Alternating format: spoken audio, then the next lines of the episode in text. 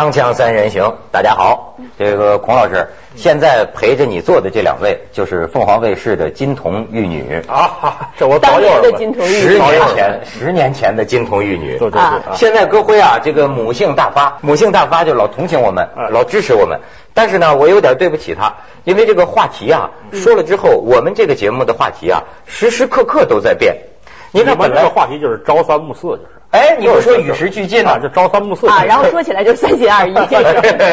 那天开始说说歌辉说，哎呀，我要你们讲那个齐达内，我要讲讲你为什么要讲齐达内呢？我这次为什么爱上齐达内？呃，不仅仅是因为他后来在球场上实在表现特别出色，嗯，一个很关键的原因是他最后用脑袋去撞人，嗯，他不是用用用头去撞了那个意大利队队员，对对对然后就被罚下场。用他的金头去撞的。哎，就他那个头撞的那那一刹那呀，嗯我一下就惊呼起来，我说这不是我的女儿吗？啊 怎么回事？他的理由是绝对独特的。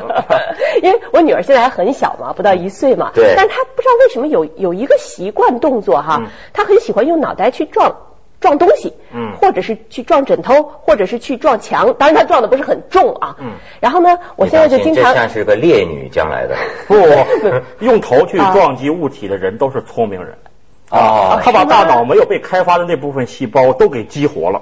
哦，真的啊，对，都给激活了。我你看齐达内就是用脑袋在踢球。我开始很担心，后来问了医生，医生说应该没有什么太大的问题，没问题哎，所以我现在就经常就是会说，哎，跟妈妈撞撞头，然后他就嘣，就好像一个见面礼一样。所以我说这个话题啊，老就改。嗯。说了这个齐达内，本来今天准备说齐达内，嗯。噔噔猛然间跟我讲海啸发生了，两百多人，到现在好像两百多人。所以说，人要生在那个地方，他也谈不了什么齐达内啊、足球啊，啊，就是人哎人这个命运啊，受你所生的这个空间的约束。哎，你们要说到命运哈，我跟你说，就是在那个前年前年年底的那场海啸中，在那个海呃海啸发生的那个前一天，嗯。我先生正好是在马来西亚海啸遭遭受这个灾难最严重的地方，嗯。他住在那个酒店里，但是他当时完全没有这个海啸的概念嘛，啊。他是刚好在海啸前一天离开那个酒店，嗯。后来到了另外一个地方。我在电视里看了那个海啸之后，我就给他打电话。当时我也没有意识到有多严重。啊我说海啸了，你知道吗？他说我知道啊。到第二天我们两个在通电话的时候就完全不一样了，我就心急如焚呐、我说我才知道这个海啸有有多严重。他说我也是才知道。你知道我就在前一天住的那个酒店里啊，嗯整个那个游泳池里的水还有人在那儿游泳呢。啊就连水带人一下就被抛到墙上去，然后那个人就啪在那个墙上打出一个大水印儿。啊这是后来他他听说的，因为他呃住的那个酒店遭受灾难非常严重。你老公这遭遇基本上是李连杰的遭遇。他那 场海啸中啊，很多人都有戏剧性的遭遇。嗯你听说过？金庸先生他亲口跟我讲，他也在那儿旅游呢。嗯他在旅游呢，原来订好的酒店呢满员了，然后就没办法就换了一个酒店，就换到海边上一个酒店里。嗯到了半夜，原来订的酒店突然给他打电话说腾出一间房来了，又把金庸先生请回他原来所定的那个酒店。嗯刚回去住，海啸发生，白天一看，他曾经入住的酒店没了。多悬，你说？哎真的，我先生也是，他就是因为那个满员圣诞节嘛，房间很不好订，所以他被迫提前离开了他原本要住多几天的那个酒店。啊他还特别不高兴，啊他想跟那个酒店据理力争，为什么不可以让我再多住几天？人家说实在抱歉，先生，我们这儿满员了。所以有的时候让人不得不相信唯心主义。哎，你记得那个那个故事吗？就是说那个什么，有一辆就是一个人做梦，看见一辆小鬼拉的车，结果他要上去，结果那个赶车的小鬼说：“对不起，我们这车上已经没哦，呃，好像是先开始说我们还有一个座位，嗯，但是那个人一看那个小鬼面目狰狞嘛，他就没有上去。第二天呢，那个他赶去飞机场，嗯人家那个服务员对他说：“我们还有一个座位。”他突然间想到那个故事，他就没敢上这架飞机。后来这个是飞机失事了。对，这个我听说过，这个我听说过。这个我还听说过什么？就是说那个梦见那种，我前两年好像还说过，说梦见那个前一天晚上说人做一个梦，在公司里上班，这个电梯往下下。就差一个人的位置，他本来想挤进去，结果电梯里有个穿西装戴眼镜的人，就正对着他跟他说，呃，没位置了，他就没上。然后呢，他在梦里梦见这个电梯咵嗒一下就砸地下了，结果第二天上班，同样的情景就剩一个人的位置，里边一穿西装戴眼镜的说这里没位置了，嗯，他就没上，结果哐当就下去了啊。哎，这不是盖的。嗯那年海啸的时候，路透社、美联社都报道这个新闻嘛。泰国的那个小山村，这个小山村呢，每个村都信仰一个什么神，传统的一个。这他们这个神庙啊，自古以来就是在山上。后来这个庙里边的这个巫啊，这个这个就是就跟他们讲，说是这个可能是附体了之后跳大神儿，就说说你们搬家，搬到哪儿啊？说你们无处可去，你们到我的庙里来。这个村里的人迷信呢，就真的信了，就到他的这个庙里来。结果海啸那天，那个那个大海那个海水啊，一直涨到庙门前台阶儿为止。这庙不成了诺亚方舟了吗？这是是是，救了这一村人的命啊！不是，有很多动物也有这种灵感。那据说是海啸的时候，有人就跟着那个大象跑，最后大象跑到的那个高度，刚好就可以躲开那个海水淹没的高度。这个我觉得这不是迷信，这完全是科学。因为动物它具备的这种天生的能够这个趋利避害的本能，我们人也曾经有过。只不过后来有一部分迷信呢是可以用科学解释的，还有一部分不能解释呢，它有时候符合人们那个愿望，符合人们扬善弃恶的那个愿望。嗯，你看我们经常听到一些人呢，就是可能他是好人，他就成功的躲避掉了灾难；还有的人呢，他想躲都躲不了。那个老舍的《四世同堂》里就写一个汉奸叫蓝东阳，抗战胜利了，他害怕受到惩罚，他跑往日本跑，跑日本去了，正好赶上原子弹。你说这多顺呢？他不如不跑，你说是不是？恶有恶报，这叫恶有恶报，真是真是啊！所以啊，你说到这个事儿，说既然说到原子弹了，我就不得不讲讲武器的事儿。嗯，哎，就说这个话题老改啊，我们说要讲海啸，讲海啸。嗯，崩登临头又说。我是怎么知知道改这个话题呢？昨天就有一个朋友过来说：“你们现在那个以色列打黎巴嫩，你们也不说说。”我你看我这个平常不关心天下事，我说他们不是从来就在那闹吗？他说不是，第三次世界大战快要爆发了。我说怎么要爆发？他说你想想，现在以色列要打黎巴嫩，叙利亚可警告了，伊朗也警告了，如果他再再接着打下去啊，美国牵涉进来了。伊叙利亚牵涉进来了，伊朗那可是有核武器了，现在啊，再打起来，这第二次世界大战、第一次世界大战都是在这种小的局部地区，然后接连接连把大国牵连进来，那就打起来了。我一听这大事儿，就得改话题。跟你说话这位朋友啊，一定是个年轻人，啊，他没有经过冷战时代。其实你的感觉，我觉得是对的啊。格辉，咱们从小就是听着这个中东地区打仗长大的，对啊，中东地区打仗其实不算什么新闻。就是我看专家还说呢，说这次不会升级到什么我小时候在东北长大是吧？我们那个校长给我们做报告，经常就要讲一下中东地区的形势。嗯，说同学们，现在中东那旮瘩吧，还在打仗。这老是东北人啊，哈尔滨的。说咱们中国呢，就支持阿拉伯。阿拉伯。说人美国呢，就支持以色列。以色列，一色列。说你就这种报告，我们听了都是啊老生常谈。说这以色列跟阿拉伯就老打 啊，而且这以色列，我跟你说，我们哥辉啊去过。咱们广告之后请他说说。锵锵三人行，广告之后见。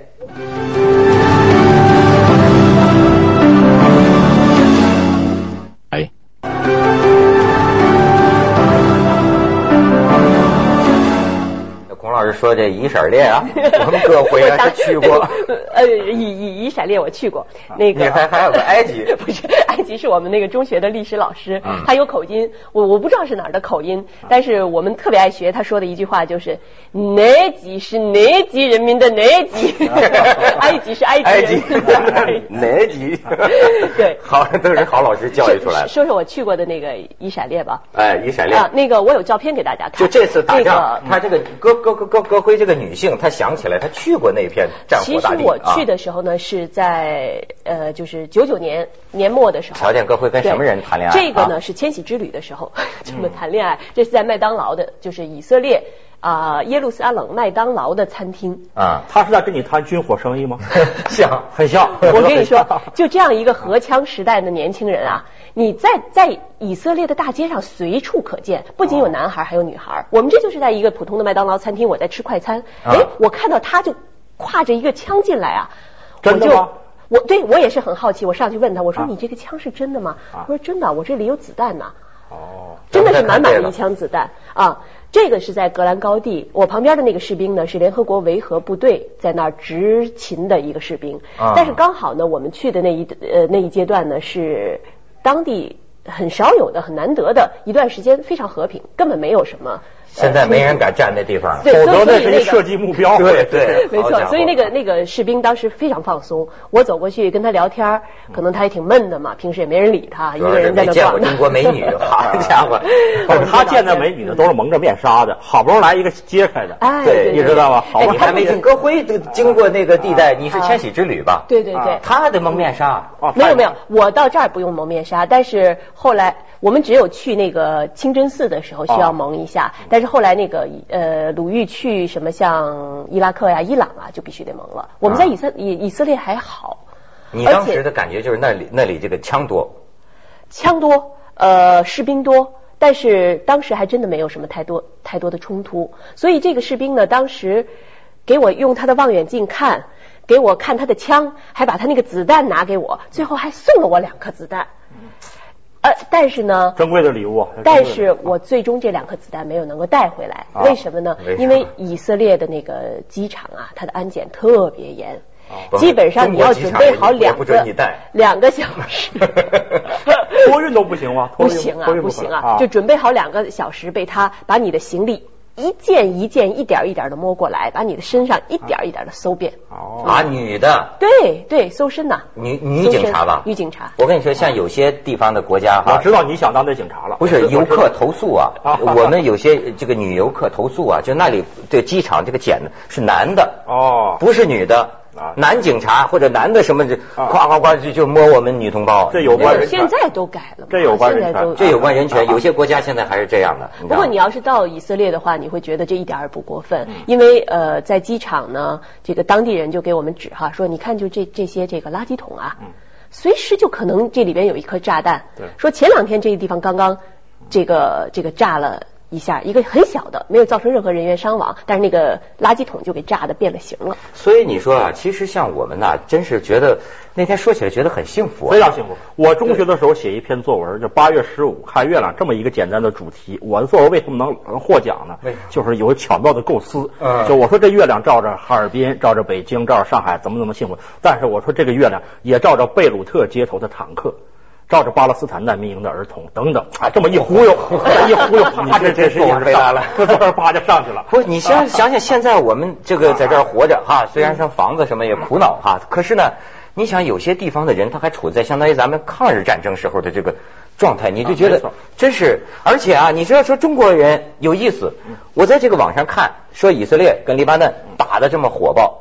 你知道中国的这个网友啊，有些是有立场的，啊，有些是看热闹的，你知道吧？看热闹有些是技术专家，我有些是对，我看最多的就是这个，比如说说那边导弹，说是 C 八零二导弹打了这个以色列的一个导弹舰、导弹艇。然后那个网上，咱中国这个网友就开始了，说绝对不是 C 八零二，所以 C 八零二是也绝不可能只装了五十公斤炸药，C 八零二是什么三千公斤炸药？如果是 C 八零二炸的，这军舰早沉了，怎么能拖回港修理呢？肯定是 C 七零幺，所以 C 七零幺什么时候曾经展示过？好家伙，全。不，这些网友绝对是咱们军情观察室的粉丝。没错，我跟你讲，孔老师，你就觉得非常有意思。我们现在这个各个节目组被这收视率弄得鸡飞狗跳哈，但是有一个节目地位很超然，永远的。你知道凤凰卫视收视率最高的节目是什么？而且它永远的，就是军情观察室。我觉得这挺好，就说明咱们国民呢，永远处在提高警惕、保卫祖国这状态。我那天呢，这个学习了一下，我我感觉别的观众我不知道，但调动起我的是什么？就喜欢看兵器。我小的时候，我记得呀，男孩子都这样啊，就是我就我得到了一个那个绣像，我很珍贵，我描啊，就十八般兵器，刀枪剑戟斧钺钩叉，什么拐子流星鞭锏锤抓，我就描画成这个本儿，我这还留着，你这还处于冷兵器阶段。我上中学的时候都看舰船知识、现代军事武器，都看这个，但是现在。跟这帮小孩一比，还是落后了。没错，他们说的这个，我我一看，我全落伍了。现在的小孩是玩这个呃网上的那个那个电游，嗯，那些电游啊，我我我看的眼花缭乱。因为最近我们要做这个关于这些电电游高手这样的选题，所以我才去了解了一下，发现有一些小孩子真是不得了，真的成了军事专家、武器专家，甚至是战略专家。他可以啊，就是呃，据说有一个电玩高手，一个一个。玩家哈，他可以在零点五秒钟之内起降八架运输机就去运运输弹药，他怎么做的呀？没有人能够想象出他他他他怎么做的。他完全是不经过大脑，这个呃肢体是本能的在运作。我跟你讲，我的小侄子，全世界，他们他说那网上有那种玩的好多网友玩游戏，对对对，全世界他排名前几十。他那么高的一个水平，你看他，我当时就觉得美军绝对应该把他招募去。他跟我讲，这是美军飞行员。干嘛去美军呢？因为他玩的游戏全是美军、美国战斗机。嗯。美军的空军训练就是他说跟我看到的一模一样。我说要按照这样的话，他打那个飞机那个空战，好家伙，几十架飞机不是他的对手，打的那叫一个准呐！你我玩的玩啊，完全不成气候。那个东西实际需要非常高的这个技术。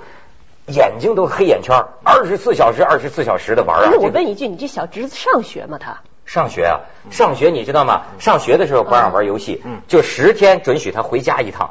那家伙简直是过去咱讲的扑向毛主席的感觉，噔噔噔噔一回家，大人把鞋衣服一对一脱啊，这个跟大人都不带说话的，嘣就奔到电脑那儿，过不了两秒钟就听见噔噔噔噔噔噔噔噔就这个，然后他这个手啊，每次叫他出来吃午饭，这个手。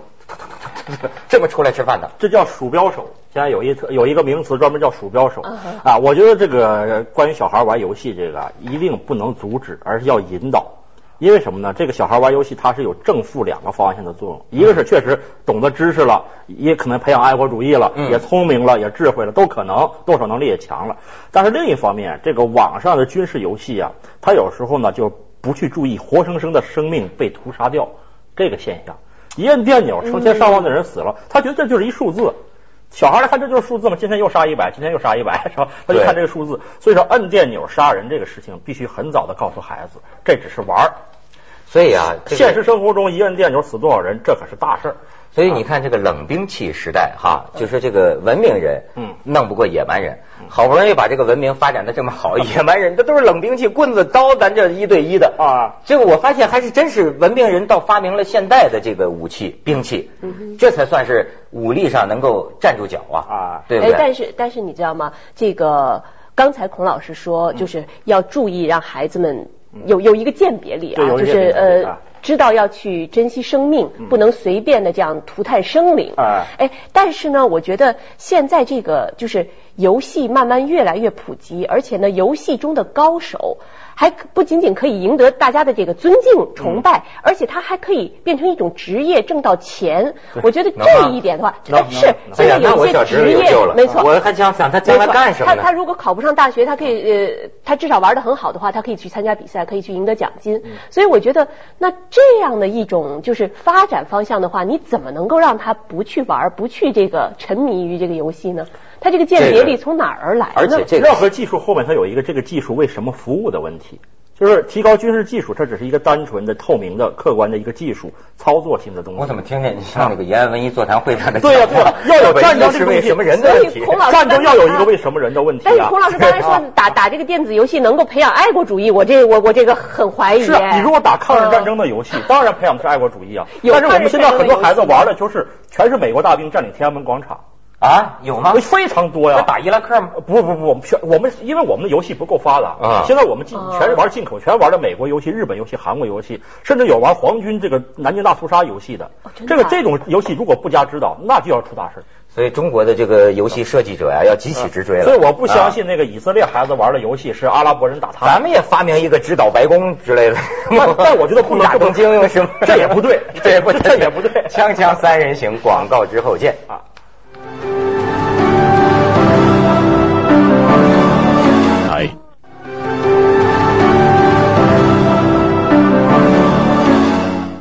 各位，我要给你看看我收藏的这个复制品。我就想起什么呢？你们说说起这个爱国不爱国呀？我想起一个人，我对他感情很矛盾。嗯，就是宋徽宗。从私人感情上啊，我很喜欢他，所以我说认识你们文化人特别好。最近有个文文化老师啊，推荐给我一本书看，我感触颇深。你先看看这个宋徽宗，我为什么喜欢他？画的这个画，这是大画家，是吧？再看他写的这个字，瘦金体。这个从一个艺术家的这个角度啊，我特别喜欢他。可是啊，我现在就看一本书，叫做《靖康败史》。嗯，就是这个当年我就明白当年说的这个靖康耻啊，嗯，是怎么个耻？就是说那个时候啊，金国不是把这个北宋给给给灭了吗？占了你的就兵临城下，然后其实就是要女人，要你皇帝的女儿，要你皇帝的老婆，几千人呐，这个宋徽宗啊和宋钦宗啊，就徽钦二圣，一大帮老婆孩子女儿，皇亲国戚，几千人的队伍一直往北走，这这路路上跋涉呀，死了很多人，一直到东北。你这这搞什么呢？这个金国人就是牵羊礼，把你弄到我的都城，我祖宗的这个宗庙，全脱了衣服，脱光了，给你身上披上羊皮，披上羊皮，然后就进来，进来就当着我的祖，他们叫献俘，叫牵羊礼，就像羊一样要俘虏牵，然后有一个朱皇后，可能是迁进去之后就受到金国人的这个侮辱，出去之后就跳了井了嘛，就是。当时这个宋徽宗在路上啊，就仰天大哭啊，而且就是说跟经经过经金国人说呀，说上有天下有地，人自有女媳，人自有妻奴，你要我老婆要我的女儿干什么？对吧？我这国打败了，谁给你讲那么多呀？但是我就在这书里就看到，所以这个书啊很有意思。南宋的时候人写的，后来啊不见了，最后呢在朝鲜找到了，朝鲜这个国王。看了这个书之后，说触目惊心，就说这个国家你要是弱，你打不过人家，这个受到的这种屈辱啊，他说我这个一定要警戒我自己。而且你看啊，说当时这个宋徽宗跟金国发生矛盾，说海上之盟相约嘛，宋和和金相约好了打辽国，结果呢，人家金国打辽国一打一仗胜一仗，你这个宋朝打辽国打一仗败一仗，从这个时候开始，为什么人家侵略你，就是人家就小瞧你。你不行。那个亡国之君哈，往往留下来的是能够流传后世的非常婉约、非常那个 凄婉的那种很好的诗或者词，但是以此为代价就是他国家。所以你看。